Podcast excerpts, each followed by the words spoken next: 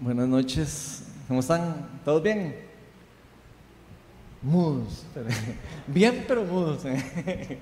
Eh, bueno, para los que ya me conocen, yo soy Ronald, yo soy el pastor de Viña Oeste y la verdad, eh, los que ya me conocen saben que yo siempre vengo emocionado a dar charlas, la verdad es algo que me apasiona, es algo en el que siento que Dios me ha llamado a hacer y siento que lo hago con, con pasión, como todo lo que deberíamos de hacer todos cuando Dios nos toca y nos llama. Y ojalá que el tema de hoy sea un tema en el que el Espíritu de Dios fluya eh, a través de mí hacia, hacia ustedes y, hacia mí mismo también, de manera que podamos eh, crecer eh, y ser transformados como el carácter que Dios quiere que nosotros tengamos cada uno. Entonces, bueno, vean, yo no sé la verdad este, si a ustedes les pasa lo que me pasa a mí normalmente, eh, yo no soy así como que, como que muy arrecho, como dice la, esposa de mi papá. Ella, ella dice así, arrecho. Y, y, la verdad, yo de verdad no me considero arrecho en la vida. me considero totalmente chapa, la verdad. Y eh, no sé si a ustedes les pasa lo mismo que a mí, ¿verdad? Que en esa, eh, digamos, falta de, de perfección, en esa, eh, perdón, en esa imperfección, este, de cuando me jalo una torta o me equivoco, que a cada rato me pasa, es relativamente fácil para, por lo menos para mí, a veces el, pedirle perdón a alguien. no sé, me jalo una torta y, como que es muy fácil agarrar y decir, uy, sorry, sorry, perdón, no lo vuelvo a hacer. No sé si a ustedes les pasa, pero a mí... Eh, gracias a Dios, después de que el Espíritu Santo me tocó y me ablandó un poco el corazón, bastante, por lo menos me es fácil pedir perdón. Algunas personas obviamente les cuesta demasiado pedir perdón tan siquiera cuando se equivocan, ¿verdad? Pero voy a asumir que todos tenemos un corazón suave y que entonces para nosotros es más fácil decirle a alguien, sorry, me equivoqué. Eh, voy a tratar de no volver a hacer esto que hice o este daño que te hice. Entonces, partiendo de eso, este, hoy vamos a, estar hablando un poco acerca de, lo difícil que es muchas veces más bien perdonar a alguien, no tanto pedirle perdón, sino cuando ya no soy yo el que me equivoqué, sino cuando eh, una persona se equivoca en contra de uno y donde una persona le hace un daño a uno o uno considera que le hicieron un daño o se siente uno ofendido o se siente que le clavaron un puñal por la espalda o simplemente alguien me vio con ojos raros, alguien que no me cae bien particularmente o simplemente sentimos que alguien nos quitó algo o nos robó algo o nos arrebató algo que teníamos en la mano. O simplemente nos sentimos que alguien nos hizo sufrir por cualquier cosa. Quiero que se imagine por un momento todas las cosas esas en las que a veces nos hacen sufrir algunas personas y que especialmente queremos cobrar eso. Queremos decirle ah, que me pague eso que me hizo, tiene que pagar el precio. Entonces, en esos casos es donde yo creo, por lo menos, que es mucho más difícil para nosotros soltar ese juicio, ese, ese, como ese juicio que emitimos sobre una persona particular, especialmente en contra nuestra, cuando nosotros somos obviamente principalmente afectados y somos los que tenemos que soltar y somos los que tenemos que dejar ir. Y ahí es cuando la cosa se pone realmente interesante, creo yo, por lo menos para tratar con el carácter de uno y tratar con todas las partes internas de uno. Al menos eso es algo que yo he visto a lo largo de mi vida y a lo largo de la vida de los que me rodean, por lo menos he podido ver que es más difícil para nosotros de lidiar. Ahora, esto es especialmente complicado, obviamente, de entender. Si nosotros no entendemos que en, nuestro, en lo profundo de nuestro corazón, ¿por qué es que Dios a nosotros nos perdonó? Y todavía más complicado, ¿cómo es posible que Dios nos sigue perdonando todos los días con todas las cosas que hacemos mal o todas las cosas que hacemos malas, si quisiéramos ponerle eh, todavía un título más fuerte, o si quisiéramos decirlo todavía más, incluso metiéndole un poco de tinte religioso, eh, cómo nos sigue perdonando los pecados una y otra vez con respecto a todo lo que estamos haciendo. Obviamente dentro de nuestra imperfección, incluso hasta cuando nosotros mismos caemos una y otra vez en algo en lo que ya hemos pasado y ya sabemos que está malo y volvemos a caer en la misma cosa una y otra vez.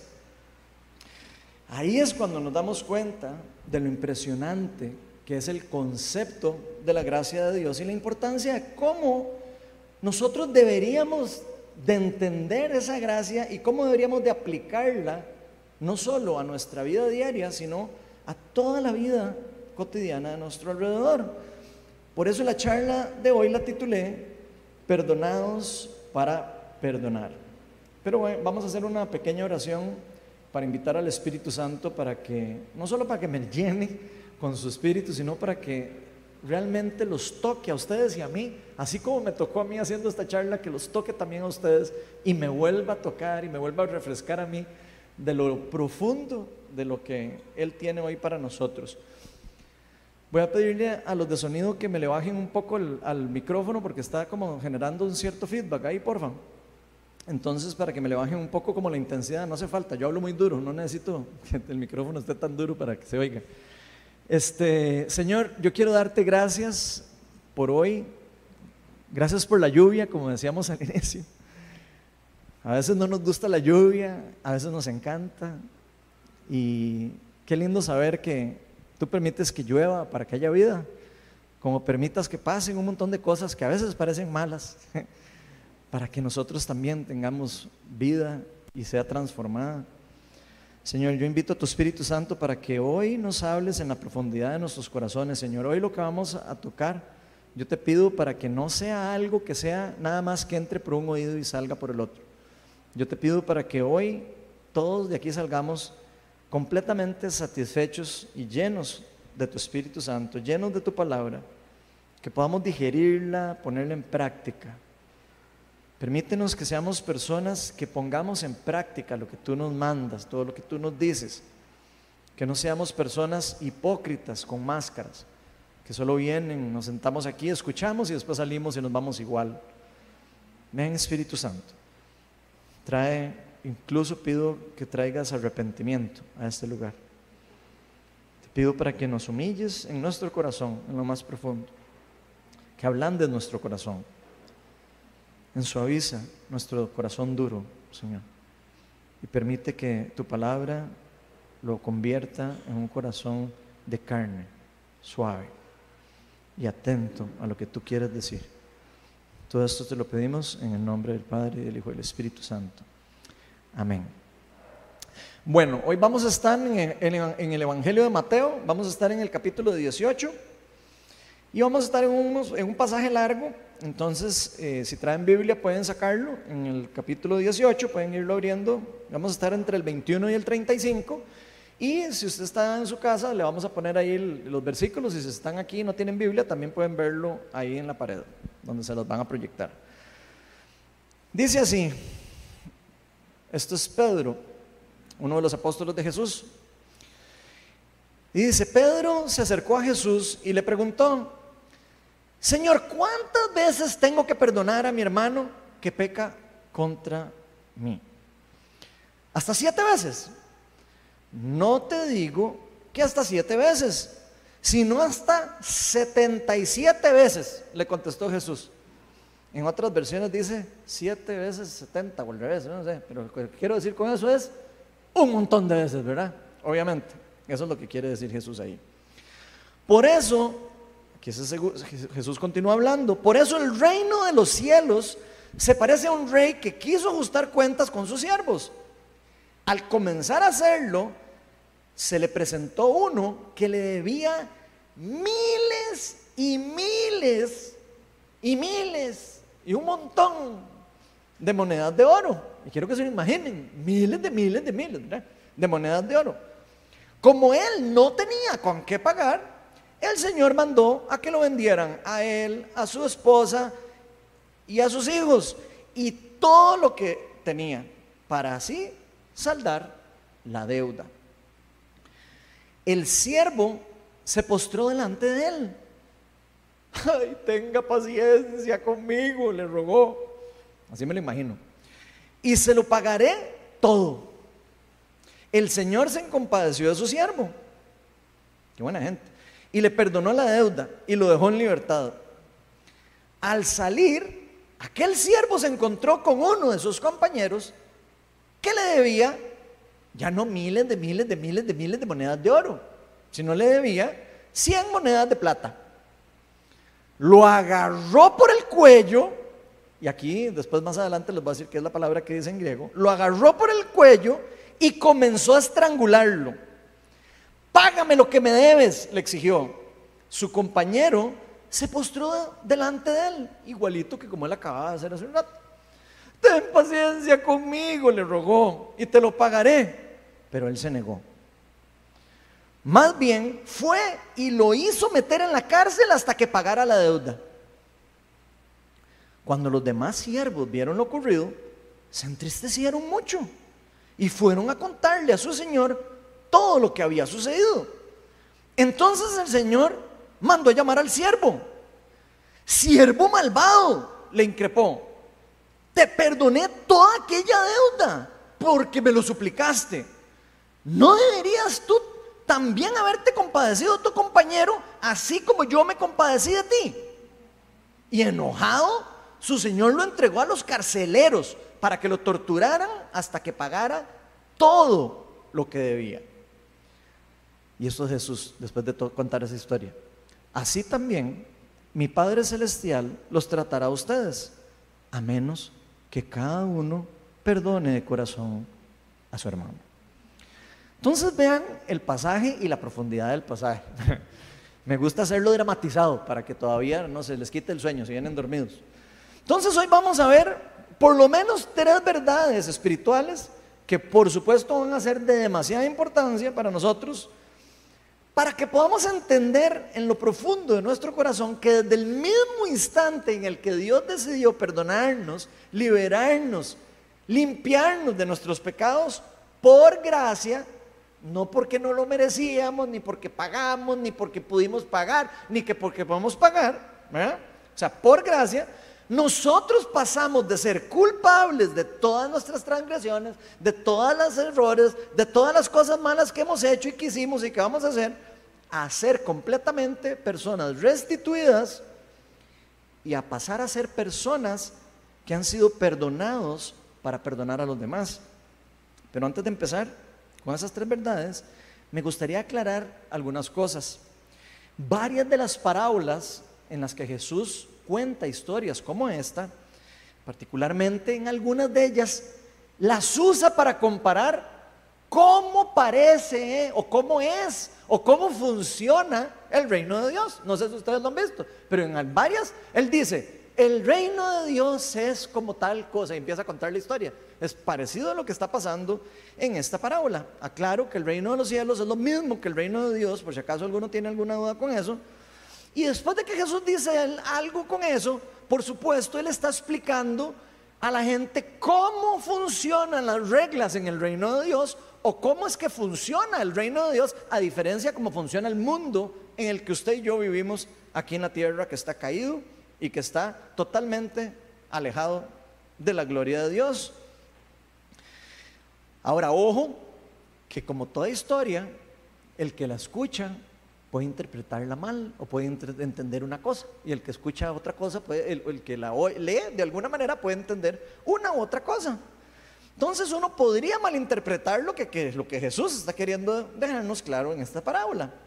En esta historia, Jesús no está tratando de enseñar lo fuerte y furioso del rey. De una vez se los digo, por si acaso.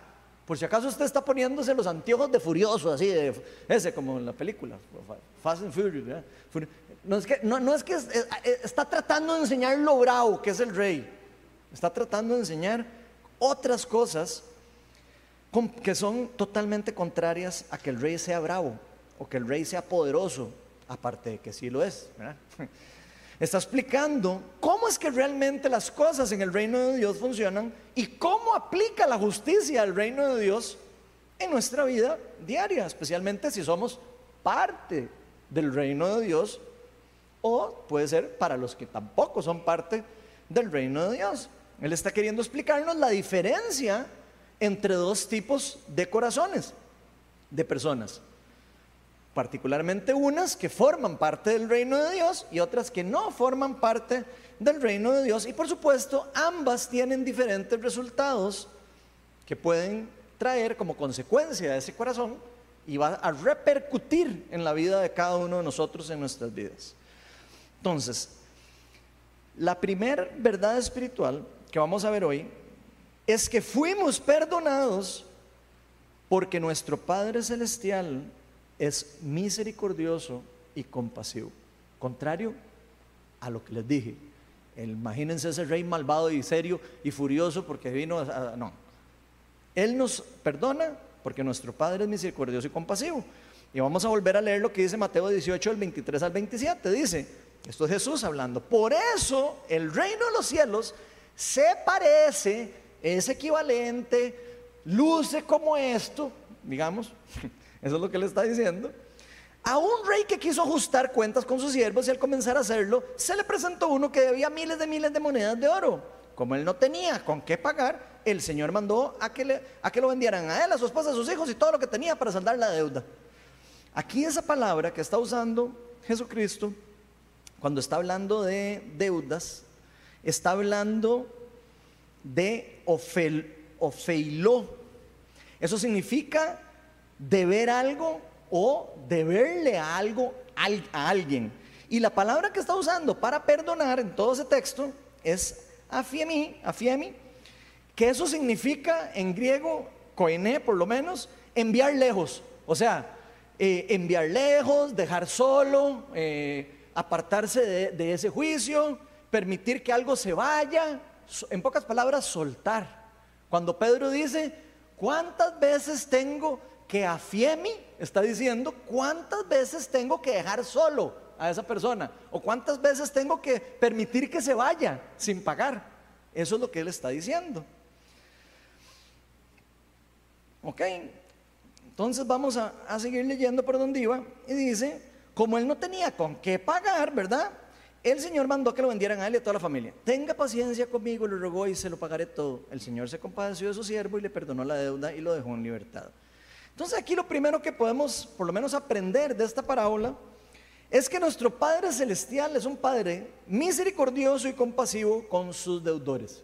Y eso es una buena noticia para las personas que son, que viven en el reino de Dios incluso para las que no están todavía viviendo en el reino de Dios. También es una buena noticia. Mateo 18, el 26 al 27 dice que este siervo se postró delante de él y le dijo, tenga paciencia conmigo, no tengo cómo pagarle. No tengo las mil del mil monedas de oro, no tengo cómo pagarle. Se lo le rogó y se lo pagaré todo, le dice. Incluso hasta le promete mintiendo casi. Porque sabe porque lo, van a, porque lo van a meter al preso a él y a la familia de todo el mundo. Lo más que le queda es obviamente decir, ay, sí, sí, se lo va a pagar algún día. El Señor se compadeció de su siervo. Vean cómo es el rey. El rey se compadece de este siervo y le perdona la deuda. ¿Qué significa perdonar una deuda? Significa, ya no me debe nada, vaya, tranquilo. Ni siquiera le dijo, está bien, después me paga. No, le perdonó la deuda y dice que lo dejó ir en libertad. O sea, lo dejó ir, lo soltó ya no tiene nada, usted que, que, pagarme, ya no me debe nada, vaya tranquilo. ¿Ok? Como dicen aquí, vaya con Dios, vaya tranquilo, nada, ya, no, ya no me debe nada. Entonces aquí Jesús empieza diciendo que el reino de Dios es igual a este rey, misericordioso y compasivo. Y a pesar de que este siervo tenía una mega deuda, ¿verdad? Así como las deudas que algunos de nosotros a veces tenemos en el banco, eh, porque nos endeudamos con tonteras, lo llamó a cuentas y le dijo, a ver, ven, ven, ven, un trito para acá. Lo llamó a cuentas. Dice que el rey lo llamó a él a cuentas y le hizo entender delante de él que esa deuda era tan grande, tan grande.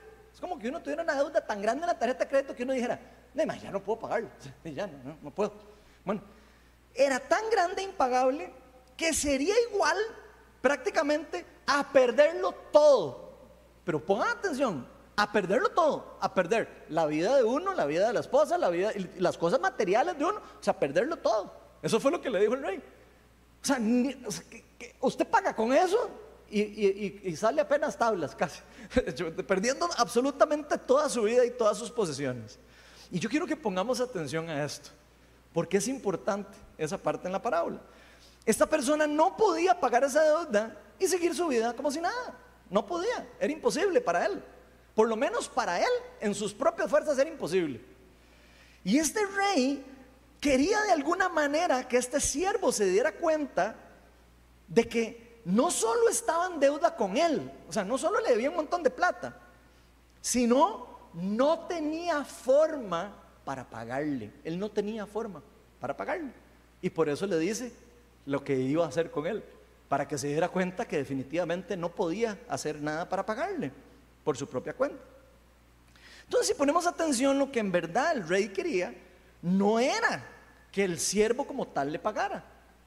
Eso no era lo que él quería, evidentemente, porque si no, no lo hubiera dejado ir en libertad, ¿verdad?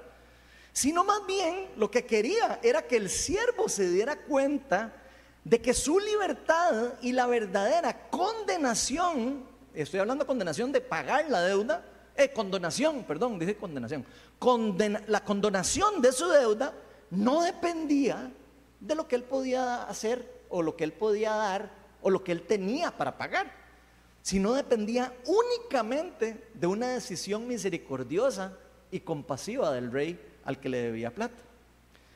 Aunque el siervo no le había pagado y además no tenía cómo hacerlo, por gracia, que significa cuando alguien recibe algo que no merece, eso es lo que significa la gracia, yo recibo algo, un regalo, regalado, porque le dio la gana a Dios, por gracia, en este caso el rey, por gracia, perdona y condona esa deuda, sin que le pagara nada, sin nada a cambio. Prácticamente no le pide nada a cambio. Eso es lo que significa cuando algo se da por gracia. Entonces, ¿qué mejor ejemplo pudo darnos Jesús de cómo funciona lo que ha ocurrido en el mundo caído en el que vivimos y cómo nosotros podemos volvernos al reino de Dios estando deuda con el Creador? Nosotros quedamos en deuda con el Creador desde la caída de la humanidad cuando nos separamos de Él. Cada uno de nosotros nace en este mundo en una deuda con Dios. ¿Por qué? Porque el ser humano se quiso separar de Él en el Edén. El ser humano dijo, yo quiero ser igual de galleta que Dios. Y se comió las mentiras, o sea, se, dejó llevar y alimentar por las mentiras del enemigo, en este caso la culebra de Satanás, diciéndole que Dios les estaba ocultando para, eh, digamos, el conocimiento, de forma de que ellos no pudieran ser como Él. ¿Y qué hizo el ser humano? No, yo quiero ser como Dios. Sí, sí, sí, yo no necesito de Dios. Eso fue lo que hicimos al final de cuentas y decidieron hacer, tomar sus propias decisiones, volverse independientes de las, de las directrices de Dios y simplemente, como dijo Dios, de verdad te digo que si comes de ese fruto morirás. y evidentemente morimos. Efectivamente quedamos separados de su presencia por toda la eternidad, o por lo menos en ese momento habíamos quedado separados hasta que hubiera una intervención divina por medio del mismo Dios actuando de vuelta. Entonces nosotros nos quisimos salir de su reinado y sin darnos cuenta llegamos a un punto en el que llegamos a estar tan endeudados con Dios que ya no podíamos pagar de vuelta. Y quiero que se imaginen, porque esa parábola tiene mucho que ver con eso. Quedamos tan alejados de Dios con la separación que es como si tuviéramos miles de miles de miles de miles de millones de monedas de oro que pagarle a Dios. Y no podemos pagarlo. Entonces quedamos exactamente en la misma condición que ese siervo malvado. No hay forma para pagarle de vuelta a Dios. Por medio de nosotros mismos, con nuestras propias fuerzas, con nuestros propios, eh, no sé, esfuerzos o dinero, como lo quisiéramos ver.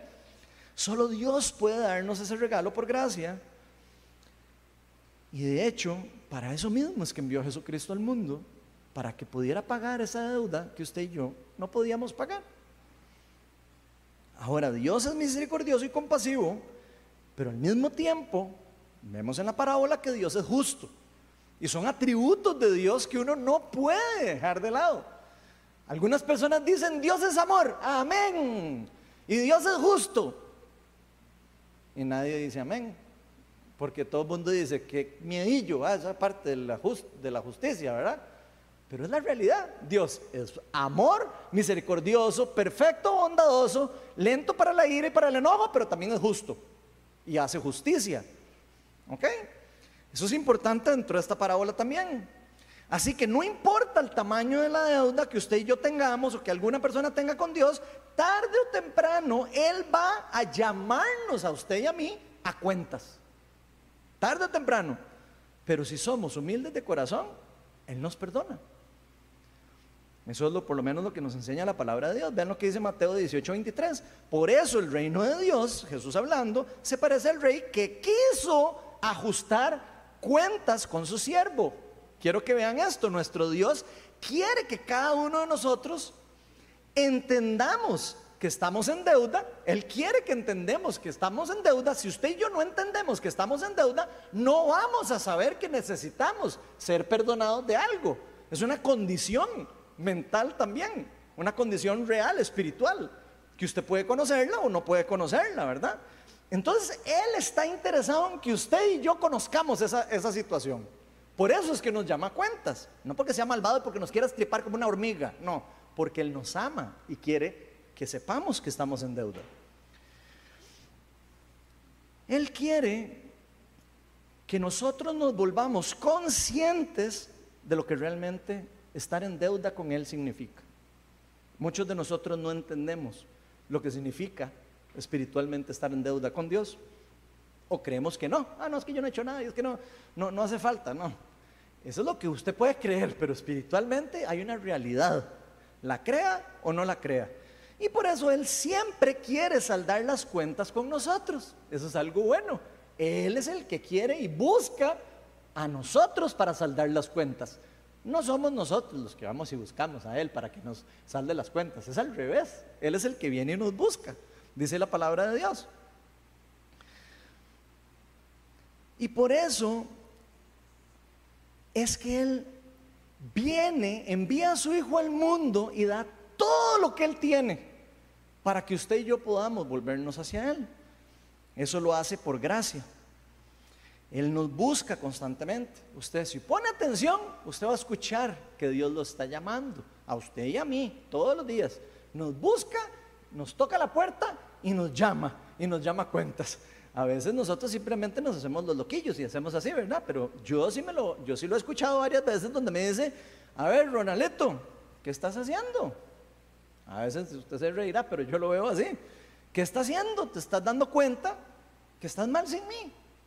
Quiero que piense por un momento que Dios está pensando eso por cada uno de nosotros. ¿Qué estás haciendo, Ronald? ¿Cómo piensas arreglar eso? ¿En verdad cree? Y estoy pensando como que me lo dije a mí. ¿En verdad, Ronald, usted cree que usted puede pagar esa deuda? ¿Usted en verdad cree que con sus esfuerzos y con su trabajo y con su plata, que es insignificante para, él, ¿verdad?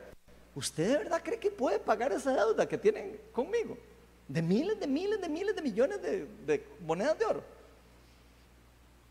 Por usted, por su propia cuenta. Y después me lo imagino diciéndome, no hace falta, porque ya yo lo pagué. No hace falta, ya yo pagué el precio de esa deuda por medio de mi Hijo Jesucristo ya esa deuda está pagada en el banco. Si usted realmente entiende y ha puesto la fe en Jesucristo, de que Él ha pagado la deuda por usted. Y eso es lo que me imagino el Señor diciéndonos hoy. La segunda verdad espiritual es que fuimos perdonados por gracia, o sea, no porque no merecíamos, por lo que debemos, usted y yo, perdonar a otros que incluso no merecen ser perdonados. Si ustedes analizan bien en esta historia, este siervo de verdad merecía que se le perdonara esa deuda. No, no merecía que se le pagara la deuda. Aún así, Vean lo que pasó, Mateo 18, 28 al 30. Al salir aquel siervo, se encontró con uno de sus compañeros que le debía 100 monedas de plata. Al mismo que le habían perdonado ese montón de deuda y vean cómo actúa él con otra persona. Lo agarró del cuello y ahí está hablando la palabra aquella que les había leído en, en griego y comenzó a estrangularlo. Esa palabra en griego, voy a ver, a ver si me la ponen ahí, es crateo y esto significa ser fuerte o querer gobernar sobre algo o sobre alguien. Esta persona está, cuando está poniendo su mano en el cuello, está queriendo dominar a esta persona y lo está queriendo en una forma obligatoria a que le pague. ¿Saben por qué me perdí un toque ahí cuando me fui a buscar la palabra? Entonces dice que comenzó a estrangularlo, ¿verdad? Y le dijo, págame lo que me debes, le exigió. Su compañero se postró delante de él, ten paciencia conmigo, le rogó, y te pagaré. Pero él se negó, no quiso. Simplemente no quiso perdonar a la persona de lo que le debía. Más bien fue y lo hizo meter a la cárcel hasta que pagara la deuda. Que por cierto, no sé cómo alguien puede pagar una deuda estando en la cárcel, pero bueno, no importa. A lo que voy es que lo metió en la cárcel ahí, de por vida, probablemente, ¿verdad? Entonces, otra cosa que podemos aprender del reino de Dios en esta parábola es que Jesús quiere que entendamos particularmente cómo es que funciona su gracia, por lo menos en las reglas del reino de Dios y no en las reglas del mundo en las que nosotros estamos, que para nosotros es una locura, ¿verdad? Perdonarle a alguien algo y sin que pague. Cualquiera de nosotros dice, está loco, a mí que me paguen primero, ¿verdad? Bueno, en el, en el reino de Dios funciona bastante diferente. Y si ustedes analizan esto o ven la palabra de Dios, se van a dar cuenta que la gracia de Dios como tal es un concepto impresionantemente inentendible por nosotros. Difícil de entender. Yo digo que de verdad, solo por medio del Espíritu Santo podemos nosotros entender ese concepto a la profundidad de lo que significa. Es realmente impresionante, es algo que es inagotable, no se acaba, está ahí para siempre. De hecho, si somos honestos, es de los conceptos más difíciles de entender en este mundo. Porque todo en este mundo se paga o con un esfuerzo o con un dinero. Casi siempre. O lo pagan con trabajo o lo pagan con plata, ¿cierto o no? Usted le dice a alguien, me estoy muriendo de hambre, dice, sí, córteme el zacate y le pago algo. Eh, ah, eh, tiene que hacer un esfuerzo para, ganárselo. O tiene que sacar plata y pagarlo para que de verdad a uno le den algo a cambio. En el reino de Dios se nos dice que ese tipo de cambio y esa forma no funciona exactamente de esa forma. Es bastante diferente. En el reino de Dios todo se paga por medio de la gracia de Dios. Y pongan atención a eso, porque es un concepto profundo. Ahí no hay otro tipo de cambio, más que la gracia. No existe la plata. O, existiera la plata, pero todo vale igual. Si usted pudiera tener mil monedas de plata, dos monedas de, oro valen lo mismo en el reino de Dios. En el reino de Dios las cosas materiales no tienen valor una más que otra. Lo único que tiene valor son las cosas espirituales. En el reino de Dios lo único que tiene valor es lo que ocurre en el corazón de nosotros. Eso es lo que es valioso en el reino de Dios. Por ejemplo, no sé si ustedes se acuerdan la muchacha que estaba diezmando en el templo. ¿Se acuerdan que lo hablamos en una charlas anteriores? Ella puso una monedita, la chiquitita, más chiquitilla que tenía. Y Jesús dijo, ¿saben qué? Ella dio más dinero que ustedes. ¿Por qué dijo eso? Porque él sabía que ella estaba dando, no plata, estaba dando de su corazón todo lo que tenía. Por eso la plata no tiene diferencia de valor en el reino de Dios. Lo que tiene importancia es el corazón que uno está poniendo en las cosas o la, la intención con la que uno hace las cosas. Eso es lo que es realmente valioso en el reino de Dios. O usted podría preguntarse, ¿cómo va a ser posible que el ladrón que estaba a la par de Jesús, después de haber sido un violador, probablemente de ser una persona que tenía toda una vida desperdiciada, ¿verdad? Que no se bautizó, que nunca fue a la iglesia, que nunca hizo nada, ¿Cómo va a ser posible que esa lacra de persona, como diríamos nosotros, ¿verdad? Porque así le describiríamos nosotros, ¿verdad? Cuando juzgamos a la gente. ¿Cómo va a ser posible que él solo al final dijo, acuérdate de mí, Señor, cuando llegues al reino de los cielos. Y Jesús le dijo, hoy mismo estarás conmigo en el paraíso. Yo sé que más de uno de aquí dice, ¿cómo es la cosa? Y de ahí, y yo, que, le, que la pulseo todos los días, y que le pongo y le pongo y le pongo para hacer caso. ¿Ven? ¿Se dan cuenta? En el reino de Dios, el esfuerzo de una persona no tiene valor. Lo que tiene valor es la intención que hay dentro del esfuerzo o dentro de la acción de lo que la persona está haciendo. Y eso es súper importante porque Jesús está tratando, de explicarnos esa intencionalidad, esas cosas dentro de esta parábola que estamos viendo.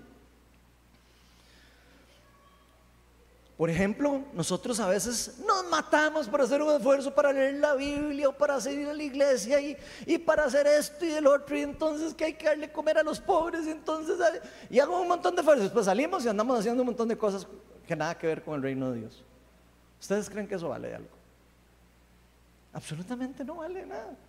De nada sirve ser las personas más religiosas del mundo aquí y qué lindo Ronald y esto y el otro, si después yo salgo y mi corazón está podrido. Si yo salgo y estoy haciendo eso solo para que me vean. O si yo voy y pongo plata ahí en la caja y echo los billetes así de largo, así, para que todo el mundo los vea como caen ahí, para que todo el mundo diga, ay, mire cómo da Ronald. De nada sirve que yo dé la plata sin mi corazón lo que busco es enaltecer mi corazón. Si lo que busco es glorificarme a mí mismo o glorificar a un ser humano, eso no tiene ninguna importancia dentro del reino de Dios. Lo que importa es el corazón con la que nosotros estamos haciendo las cosas. Y por eso es que es tan importante entender en el reino de Dios que una vez que fuimos perdonados, estamos hechos para perdonar.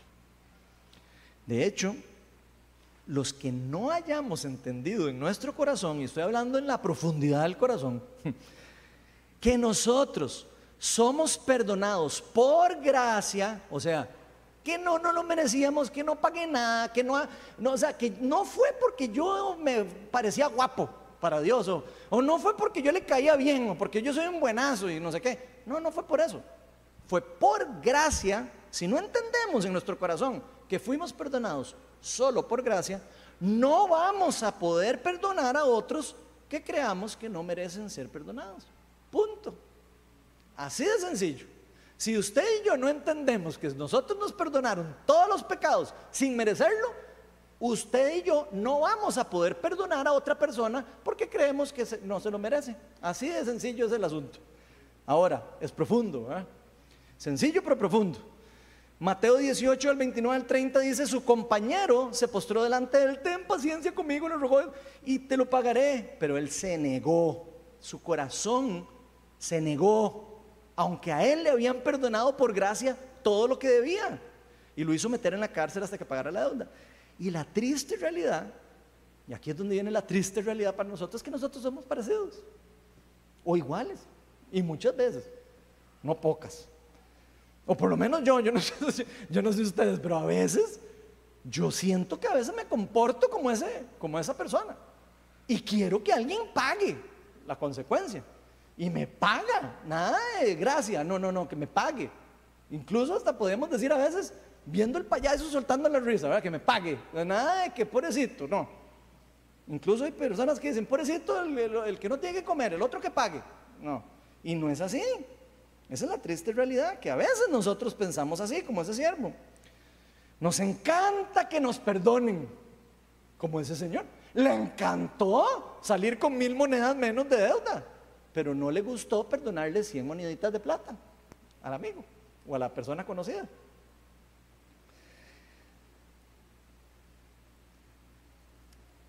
Y qué dura realidad, porque a veces no nos da la gana perdonar. Así de sencillo. No nos da la gana perdonar. No tenemos la disposición para hacerlo. Esa es la pura realidad, nos guste o no nos guste. Y es que si esto nos pasa, por lo menos yo soy de los que creo que realmente lo que nos muestra es que no hemos entendido absolutamente nada acerca de la gracia de Dios y de su reino. Si usted y yo no podemos perdonar a otra persona, lo que deja decir en su corazón Es que usted no entiende del todo, ni yo entendemos, que nosotros se nos perdonó todo porque no lo no merecíamos y aún así se nos perdonó por gracia. Porque este rey se ve que fue misericordioso y compasivo, pero él esperaba que lo que le regaló a su siervo, por gracia, él quisiera también compartirlo de la misma forma con las otras personas. Eso es lo que el rey esperaba. Y eso es lo que espera Dios también con nosotros como cristianos. Que si Él nos perdona a nosotros todos nuestros pecados, nosotros podamos extender esa gracia a otras personas que también se jalaron tortas, que cometieron errores igual que nosotros y que aún así tienen derecho también de recibir esa gracia.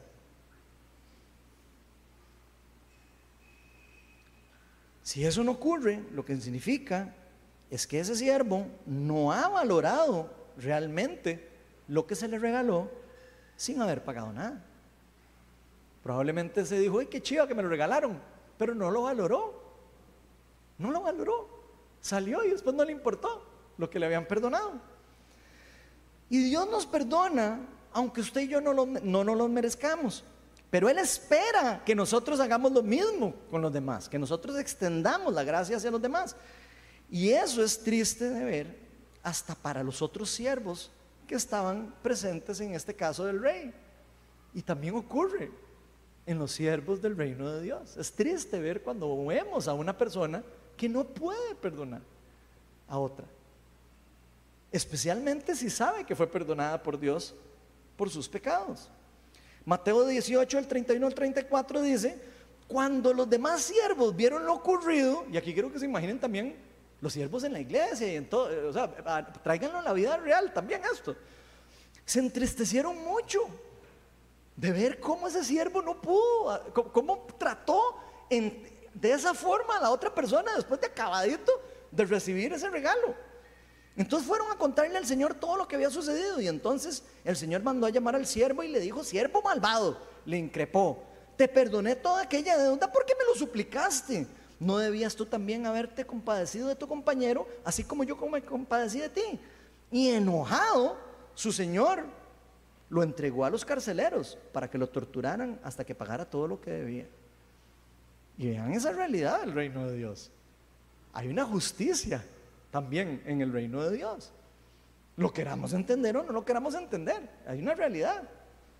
Que nos da miedo, que no nos gusta, que no sé qué. Sí, sí, obviamente, pero hay una realidad. Aquí vemos esta otra realidad, que aunque Dios es bueno y misericordioso, Él va a hacer justicia. Él va a hacer justicia. Usted puede estar seguro de que Dios va a hacer justicia, porque la palabra dice que Dios es justo. Y que Él no es como un juez corrupto que de repente dice, ah, sí, no, eh, eh, culpable y no era culpable. No, a una persona inocente Él la declara inocente y a una persona culpable la declara culpable. Así de sencillo. No, es, no está corrompido por el dinero ni por las cosas del mundo, como, como estamos acostumbrados a nosotros escuchar. Y lamentablemente van a haber personas que nunca van a querer abrir su corazón y ser humildes para dejar que el rey les perdone las deudas. Él es el único que puede pagar la deuda, no nosotros. Y eso es muy triste, por supuesto. Nuestro rey es misericordioso y justo. Sus siervos, según por lo menos lo que nos dice la palabra de Dios, nos deberíamos parecer al rey. Deberíamos de ser, tratar de imitar al rey, por lo menos. Mínimo, tener la intención de querer ser como el rey. Creer en lo que él dice que es bueno.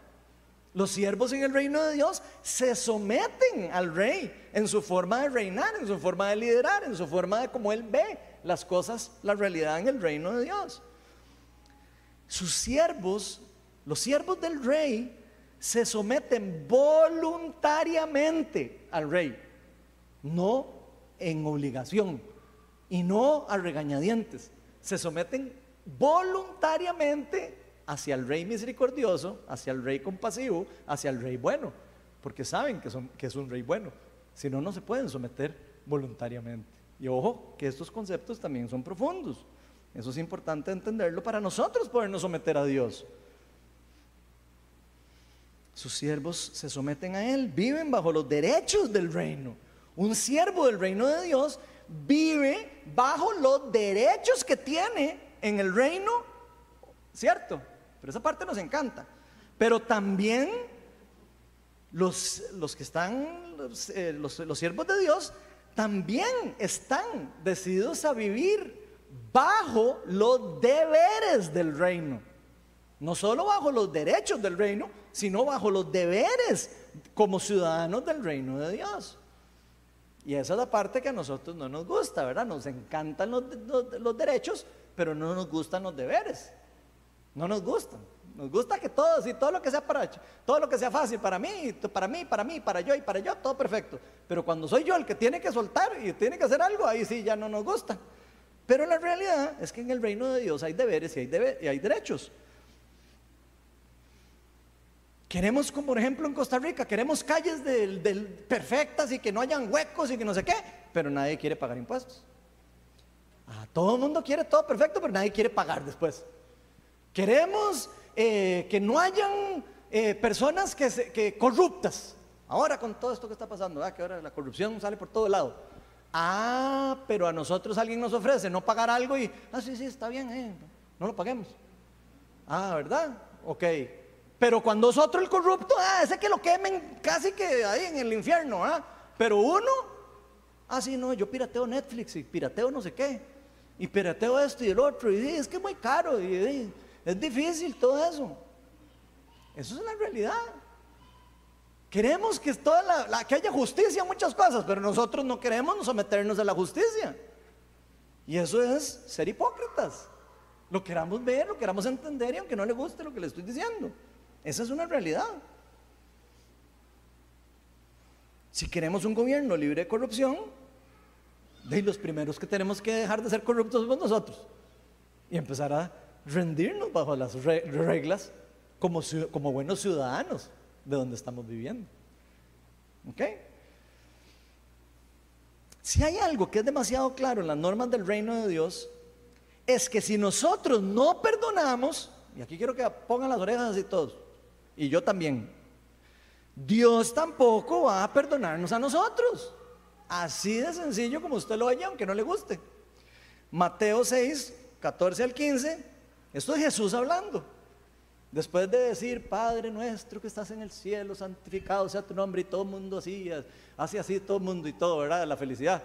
Pero al final de la oración, dice, en el 14 y en el 15, dice, después de que perdona nuestras ofensas y todo eso, ¿verdad?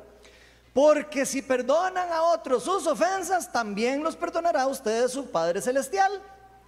Pero si no perdonan ustedes, bueno, perdón, pero si no perdonan a otros sus ofensas, tampoco su Padre les perdonará a ustedes las suyas.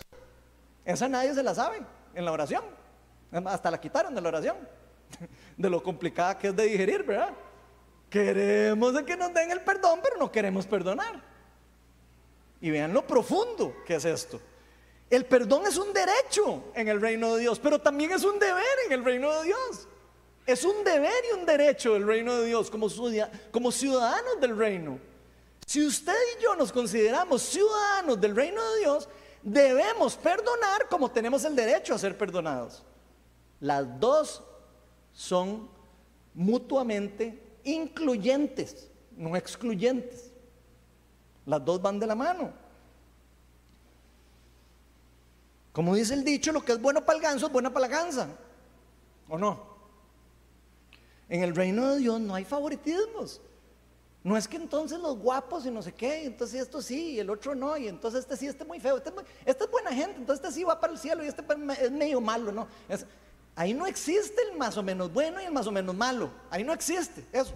En el reino de Dios es o hay hijos de Dios o hay hijos del reino de las tinieblas, punto.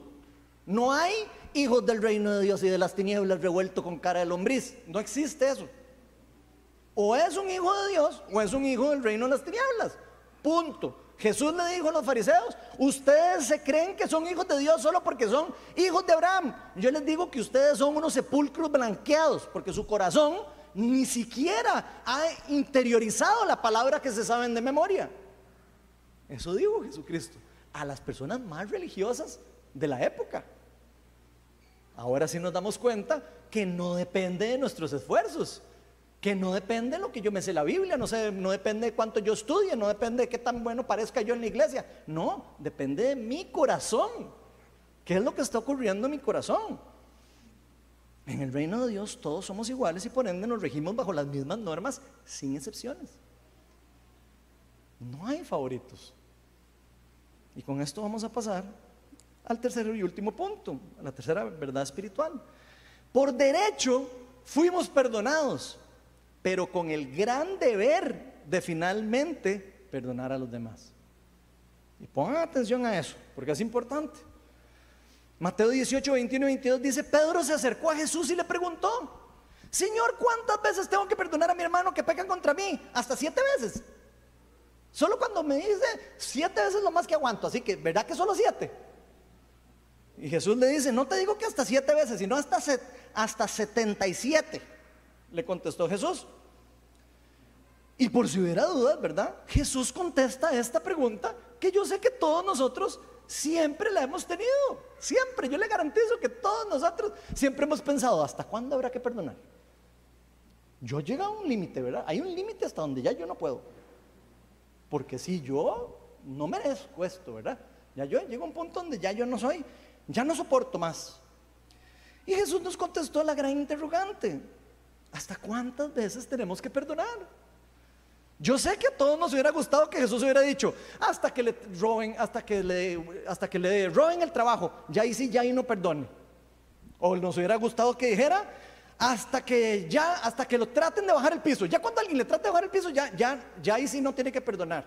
Eso es lo que nos gustaría oír a nosotros. O hasta que le mientan.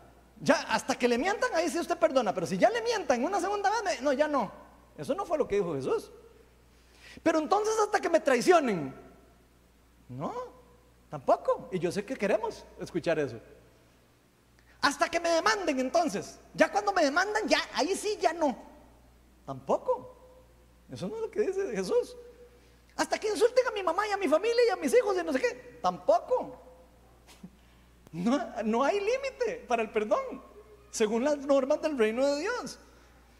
Y creo que aquí cada uno de nosotros deberíamos de traer a nuestra mente por qué es que estamos creyendo que tenemos el derecho de no haber perdonado a alguna persona que tengamos alrededor de nosotros.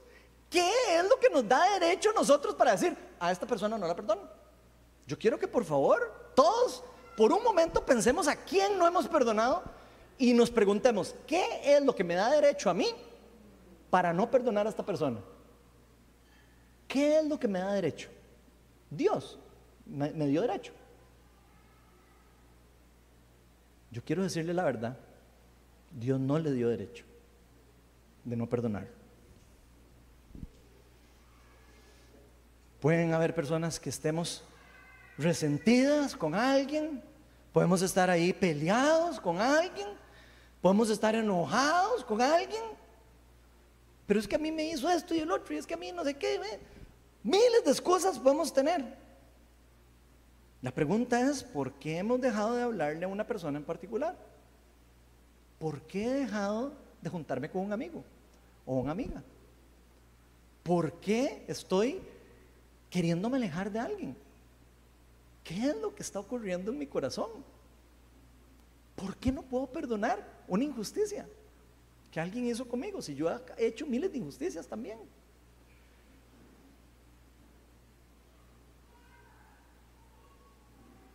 ¿Qué es lo que hay en nuestro corazón que nos está nublando la visión del reino de Dios? Esas son las preguntas que yo creo que todos deberíamos de hacernos. ¿Será que creemos que nosotros sí merecemos el perdón de Dios, pero la otra persona no? Yo soy más importante que la otra persona. Entonces esta persona no, no merece el perdón y yo sí.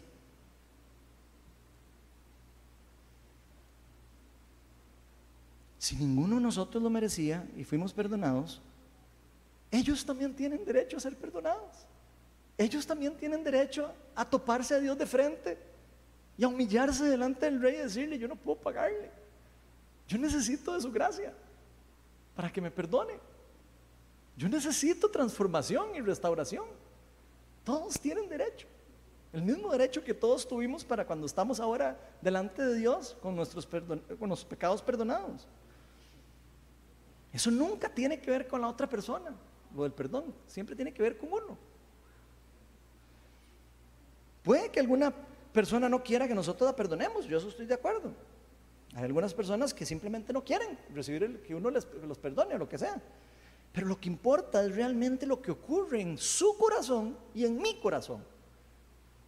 Porque al menos en nuestro caso, si en verdad somos siervos del reino de Dios, ¿verdad? Yo estoy asumiendo que somos eh, siervos del reino de Dios, que estamos llamados nosotros entonces, por ende, a perdonar. Incluso aunque la otra persona no lo merezca.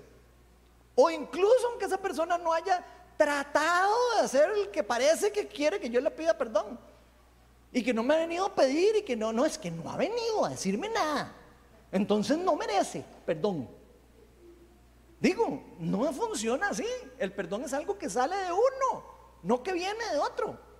Sale de uno. No se trata de nosotros. Finalmente es nuestro corazón el que queda cautivo o queda libre después del perdón o sin el perdón. Somos nosotros los que quedamos atados, no la otra persona. De hecho, solo por medio de haber puesto nuestra fe en Jesucristo, es que nosotros podemos recibir ese perdón total delante del Padre. Somos acogidos como sus hijos. Y dice la palabra que tenemos el privilegio de ser llamados hijos de Dios. Y solo ahí es cuando usted y yo vamos a ser verdaderamente libres. Pero ¿quién no tiene el derecho de poder experimentar lo mismo? Yo no creo que nosotros seamos juez de hecho, la Biblia dice claramente que usted y yo no somos jueces para decidir eso. ¿Quién es el que puede recibir y quién es el que no? Creo que a veces queremos jugar de Dios y volvemos a caer el pecado que nos alejó de Él. Yo quiero ser como Dios y yo quiero poder tomar mis decisiones. Suave un toque, está volviendo a caer lo mismo. Estamos volviendo a caer en lo mismo si pensamos de esa forma. ¿Y por qué no decirlo? Si Dios nos perdona mil, miles de veces, nosotros también tenemos que hacer lo mismo. Si usted es como yo, que Dios le ha tenido que perdonar una y otra vez y otra vez y otra vez y todos los días me sigue perdonando, de ahí yo me imagino que nosotros también tenemos que perdonar y perdonar y perdonar a nuestra esposa todos los días. Y perdonar y perdonar y perdonar a las personas que tenemos en la oficina todos los días. Y perdonar y perdonar y perdonar a los compañeros de trabajo. Y perdonar y perdonar y perdonar a las personas que se equivocan y me dicen, a veces me hacen cara de chichiculote porque andan de mal genio, porque lo que sea, y porque se levantaron y se pellizcaron el dedo pequeño, o lo que sea. Sea por lo que sea. Tenemos nosotros que estar dispuestos a perdonar, sin imponer ninguna excusa de por medio. Colosenses 2, 13 y 14 dice, antes de recibir esa circuncisión, y está hablando de la circuncisión del corazón, está hablando de ese volver a ser lavados y restituidos delante de Dios. Esto es Pablo hablándole a la iglesia en, Colosia. Dice, antes de recibir esta circuncisión, ustedes estaban muertos en sus pecados. Esta es la condición en la que estábamos separados de la gloria de Dios antes de entregarle la vida a Cristo. Sin embargo, Dios dio vida en unión con Cristo al perdonarnos todos los pecados y anular la deuda que teníamos pendiente por los requisitos de la ley. Jesús es el que viene a pagar la deuda de todo lo que usted y yo no podemos cumplir con nuestros propios esfuerzos, porque es imposible para nosotros. Y si usted cree que usted lo va a poder pagar, póngale bonito y yo lo veo de largo, porque no le va a ir bien. No, nadie puede cumplir eso a full. Por eso Cristo dijo, yo pago por ellos porque ninguno de nosotros es capaz de hacerlo por nuestra propia cuenta. Eso quiere decir que todos somos imperfectos, que todos somos merecedores de la muerte, pero que por gracia todos podemos ser restituidos, perdonados y restaurados por la gracia de Dios. Antes de haber sido hijos de Dios, tal vez usted y yo teníamos excusa para decir, ah, no, esa persona no la, yo no la perdono. Tal vez, y podríamos tener una excusa por lo menos para decir que uno no perdona. Pero los que ya le hemos entregado la vida a Cristo, no podemos taparnos los ojos y tapar la Biblia y tapar todos los versículos que hay, ¿verdad? Y taparlos para decir, No oigo, no oigo, soy de palo, tengo orejas de pescado. No, no se puede. Y si usted hace eso, o yo hago eso, adivine en qué nos convertimos. En unos hipócritas. Y esa es la realidad. No tenemos excusa. Punto. Dios nos ha dado vida uniéndonos a Cristo. La palabra dice, ya no vivo yo, sino Cristo vive en mí. Y esa es la esperanza de gloria, dice la palabra. Cristo nos ama, pero para seguir viviendo una vida diferente. No para seguir viviendo la misma vida de carebarros que teníamos antes. Esa vida donde no perdonábamos, esa vida donde todo nos importaba un, un pepino, por decirlo así, todo feo. O sea, no estamos hechos para eso. Ahora podemos dar de la gracia que recibimos. Antes no porque no la teníamos. Pero ahora que la tengo, el mismo Pedro dijo, de lo que tengo te doy. Plata no tengo, pero gracia tengo. No tengo plata, pero tengo el poder del Espíritu Santo que vive en mí. Y en el nombre de Jesús, levántate y anda. En el nombre de Jesús, nosotros somos portadores de la gracia de Dios también. Y podemos decirle a una persona, Plata no tengo, no tengo cómo transformarlo, pero sí puedo perdonarlo. Si puedo enseñarle lo que Cristo hizo en mí, que es la esperanza de gloria, y lo que puede hacer con usted también. Eso sí lo podemos hacer. Y Él no la dio, ¿para qué? Para darla a los demás, para compartirla a los demás. No para dejárnosla a nosotros como así, esta es la gracia de Dios y es mía. No. Eso no lo dieron de manera que otros puedan ver la obra de Dios a través de nosotros también a través de la imperfección de nosotros y puedan decir, ¿qué le pasó a ese loco? De repente se volvió loco y ahora perdona a todo el mundo. Y ve, ya no anda peleado con todos. ¿Se acuerdan ese peleón que andaba peleando con todo mundo? Ahora ya no. Ahora resulta que anda ahí abrazando a todo el mundo y no sé qué.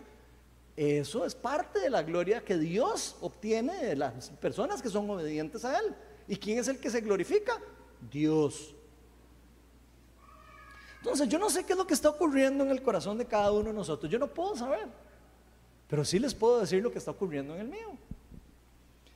Y lo que sí estoy es muy consciente de que en el mío a veces ocurren esas cosas. Pero ¿qué hago yo? Venir a donde el rey de la gracia y decirle, Señor, yo no puedo, me está costando perdonar a Juanito o a Pedrito. Señor, yo no puedo con mis propias fuerzas hacerlo. Necesito de tu Espíritu Santo Recuérdame lo que hiciste por mí para que pueda ayudarlo, para que yo pueda soltar esto. Y debo confesarles que muchas veces me cuesta dejar de juzgar a las personas. Dejar de juzgar a alguien por lo que hizo no es fácil. No es que les esté vendiendo ahí como, ah, sí, facilísimo, entonces de mí. No, fácil no es. Si fuera fácil, no hubieran mandado a Cristo al mundo. Así de sencillo. Es difícil, pero empoderados por el Espíritu Santo lo podemos hacer. Estamos empoderados por Dios para poder hacerlo. Pero vienen que al menos yo me he estado dando cuenta con el tiempo de que mucho de cómo nosotros reaccionamos a estas cosas del día a día, a todos estos malos tratos con las personas, tiene mucho que ver con nuestra madurez espiritual. Yo me he dado cuenta de eso, vieran que se los digo, ¿verdad? Entre más inmaduros, más nos cuesta perdonar. Entre más maduros, más podemos perdonar. Sin duda alguna, yo creo que muchos de nosotros a veces nos comportamos como niños y niños espirituales. Ahí ya no estoy hablando de si usted tiene canas o no tiene canas. Yo tengo canas, pero a veces parezco un bebé espiritual. Y se lo garantizo que usted también. A veces somos como chiquitos y queremos solo lechita y, y en poponcitos. ¿Y por qué? Porque no queremos cumplir los deberes que tenemos como adultos en el reino de Dios.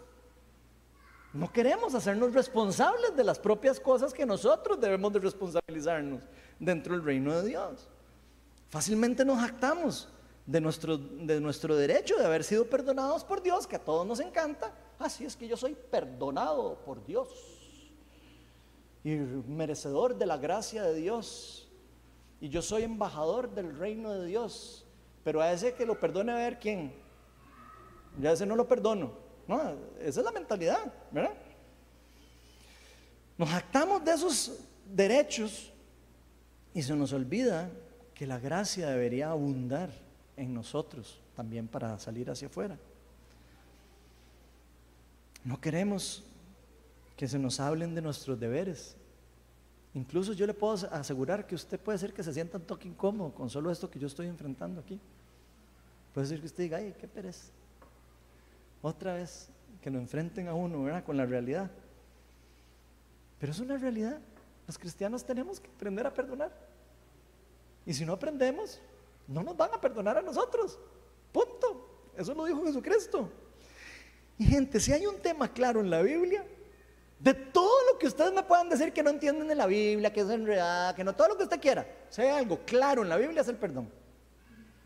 El que me diga que no entiende que en la Biblia el perdón hay que darlo y me diga que, que no entiende eso, no le creo. Le puedo creer que me diga que no sabe cuándo viene Jesús y que, si el mundo, que si viene el milenio, después del milenio. le puedo creer un montón de cosas que son enredadas. Pero que me diga que no entiende cómo funciona el perdón, leyendo los versículos tan claros que hay en la Biblia, no le creo. El tema es algo más de nosotros de decisión. Tenemos que tomar una decisión de soltar, de dejar ir. Dejar ir la ira, dejar ir el enojo, dejar ir el, resentimiento, abrir nuestro corazón para ver a los demás con los ojos como los ve Cristo. Nada más pongas a pensar cómo ve Jesús a la persona que yo no puedo perdonar. Véalo con los ojos de Cristo y dígame si usted todavía no lo puede perdonar. Cristo sí se compadece por cualquiera. Tal vez nosotros no, pero gracias a Dios, el Espíritu Santo fue depositado en los creyentes y Cristo vive en nosotros. Así que si usted no puede, o yo no puedo, podemos pedirle al Padre y al guiador y al consolador y al Espíritu Santo también que nos ayude a transformar y a dejar ir eh, todo ese enojo, toda esa ira, todo ese resentimiento. Confesarlo a veces puede ser suficiente. Confesarlo, soltarlo, enfrentar a la persona y decirle, me hiciste esto. A veces es una simple conversación. Y pasamos semanas sin hablarle a alguien por simplemente una tontera, por no decirle la verdad. Mira, es que me molestó el otro día que te sacaste un moco al frente mío. ah, no, y un show, ¿verdad? Como de tres semanas y nadie sabe qué es lo que le pasa y, uno no entiende. O sea, de verdad, gente. Yo no sé si a usted le pasa, pero si a usted le pasa eso, es inmadurez en el reino de Dios. Ay, tenemos que dejar ir el enojo, la ira y el yo, yo y yo y que solo yo y que solo importo yo. Eso aplica todo lo que aplica. Para mí aplica para los demás. Ya nosotros no somos los mismos que antes que conocimos a Cristo. Ahora entendemos en lo más profundo de, nuestro corazón que fuimos perdonados para perdonar. Vamos a ponernos todos de pie y vamos a invitar al Espíritu Santo para que nos ministre, para que termine de bombardear nuestro corazón, de romper todos los muros que yo sé que nosotros estamos tratando de poner frente a nosotros de las palabras, para decir, no oigo, no oigo, porque eso no me, no me gusta. Y yo invito al Espíritu Santo, ven Espíritu Santo a este lugar. Señor, tú eres el único que tiene el poder para nosotros llevarnos a arrepentimiento total. Tú eres el único que tiene el poder para acercarnos de nuevo a ti. Tú eres el único que tiene el poder para cambiar nuestra mente. Ven Espíritu Santo. Te pido para que hoy se suelte aquí el metanoia, cambio de mente, cambio de mentalidad, arrepentimiento Señor, que entendamos que todo esto no se trata de, mí, ni de ninguna persona aquí. Se trata de ti. Se trata de tu familia, de tu reino. Se trata de volvernos hacia ti. De volver la mirada al Creador y decir, aquí estoy. Yo me alejé, pero aquí estoy de vuelta imperfecto, con mis rollos, con mi pasado, con dolor en el pasado, con dolor en el presente. Señor, pero yo vengo ante ti porque quiero ser alguien nuevo. Ven Espíritu Santo y transfórmanos a cada uno de nosotros. Señor, solo tu perdón puede llevarnos a nosotros a perdonar. Ven Espíritu Santo. Derrama el perdón aquí, Señor. Si hay alguien aquí que siente que el Señor no lo ha perdonado, si hay alguien aquí que siente que no es digno para estar delante de la presencia de Dios, si hay alguien que cree que le debe mil de mil de mil de monedas de oro al Señor, al Rey, yo quiero decirle que hoy el Rey está aquí delante de usted. Y no soy yo, digo por si acaso, está aquí en espíritu y en verdad. Él está aquí para decirle a usted, vete, ya no tienes deuda, y puedes ir libre. Ven Espíritu Santo. Señor, yo te pido para que nos hables en lo profundo de nuestra alma, nuestro corazón, de nuestro espíritu. Señor, te pido para que haya arrepentimiento en este lugar, para, para que podamos, Señor, inclinar nuestra cabeza delante de ti y decir, aquí estoy. No puedo perdonar a esta persona porque me hizo esto, porque me hizo el otro. Tengo rato de no hablarle a esta persona porque me hizo aquello o esto. Pero eso no es lo que Él quiere para nosotros. Él quiere una familia. Él quiere unidad. Él quiere un mismo espíritu. Él quiere un pueblo unido. Eso es lo que Él pagó en la cruz para que usted y yo podamos volver a Él. Representar el reino de Dios por como es, en verdad. No por fachadas. Si hay algo que yo le pido a Dios es que cambie nuestro corazón a tal manera de que las personas que nos vean afuera no digan yo no quiero ser como esos cristianos, sino yo quiero ser como los que parecen Jesucristo. Muchos de nosotros no valoramos lo que significa ser cristiano. Y me incluyo.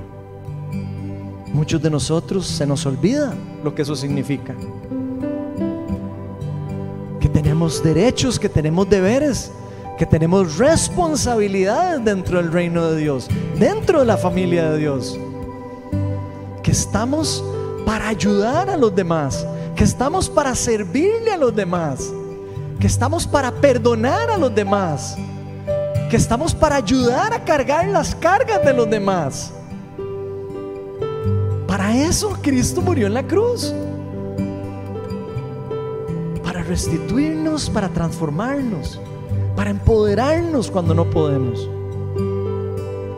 Él quiere familias unidas, Él quiere iglesias unidas, no quiere iglesias en competencia, no quiere familias en, enredos y en separaciones y en divorcios. Y eso no es lo que quiere el reino de Dios. El reino de Dios lo que quiere es unidad, transformación, arrepentimiento. El Espíritu Santo está aquí. Así que si usted se siente que usted no es digno de Dios, Ahí donde usted está, nada más vuélvalo a ver y dígale ahí donde está callado, como quiera. Pero dígale, aquí estoy, Señor. Y yo acepto que paguen mi deuda. Esa deuda que yo me siento como si tuviera la tarjeta endeudada hasta, hasta lo máximo. Ya hoy acepto que tú me pagaste esa deuda. Y me la pagaste para darme libertad. Libertad para perdonar libertad para amar, libertad para entender a las personas que no han podido soltar sus rollos y libertad para poder reflejar al Dios vivo en la tierra. Ven Espíritu Santo. Si hay alguien al que usted no haya perdonado, hoy es el mejor día. Simplemente en su corazón. Acuérdese que incluso no necesariamente ni siquiera tiene que decirle. Es solo que usted diga, hoy quiero soltar esto ya. No voy a dejar que esto me siga consumiendo mi vida. No voy a dejar que el reino de las tinieblas consuma mi corazón. Hoy decido soltar esto.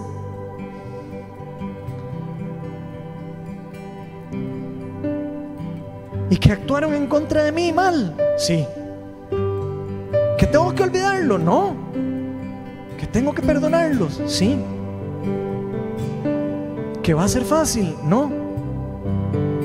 ¿Que puedo hacerlo en Cristo? Sí. Todo lo puedo en Cristo que me fortalece. Para el ser humano todo es imposible, pero para Dios todo es posible. Vamos a adorar e invitar a Dios. Y ahí donde usted está, levante su corazón al Señor. Adórelo en espíritu y en verdad. Así es como a Él le gusta que lo adoremos. Él no quiere personas que solo canten. Él no quiere personas que solo parezcan buena gente. Él quiere personas transformadas. Personas que, que realmente reflejen el reino de Dios.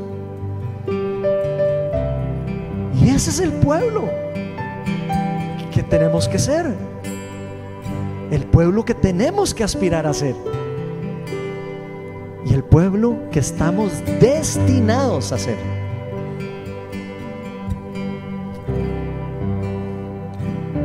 Espíritu Santo,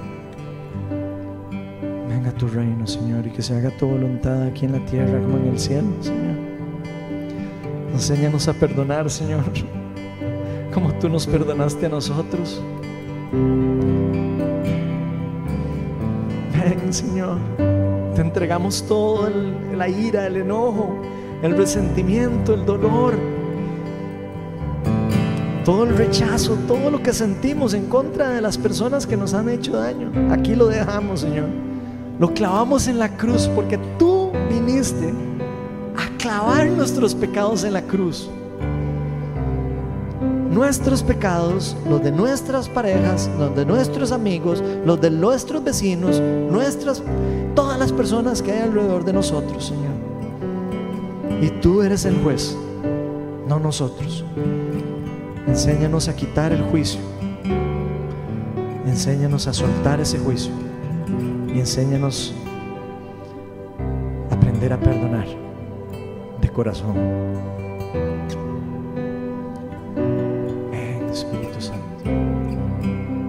Más de tu reino, más de tu reino. Más de tu justicia, es locura para el mundo, Señor.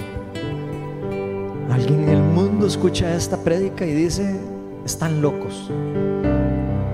Porque para el mundo las reglas del reino de Dios son locura. Porque no las pueden discernir espiritualmente. Porque solo por medio del Espíritu Santo, actuando dentro de una persona, puede hacer que una persona entienda sus conceptos en la profundidad del alma. Ven Espíritu Santo, revélanos más de tu reino, de tu gloria. Enséñanos a ser humildes.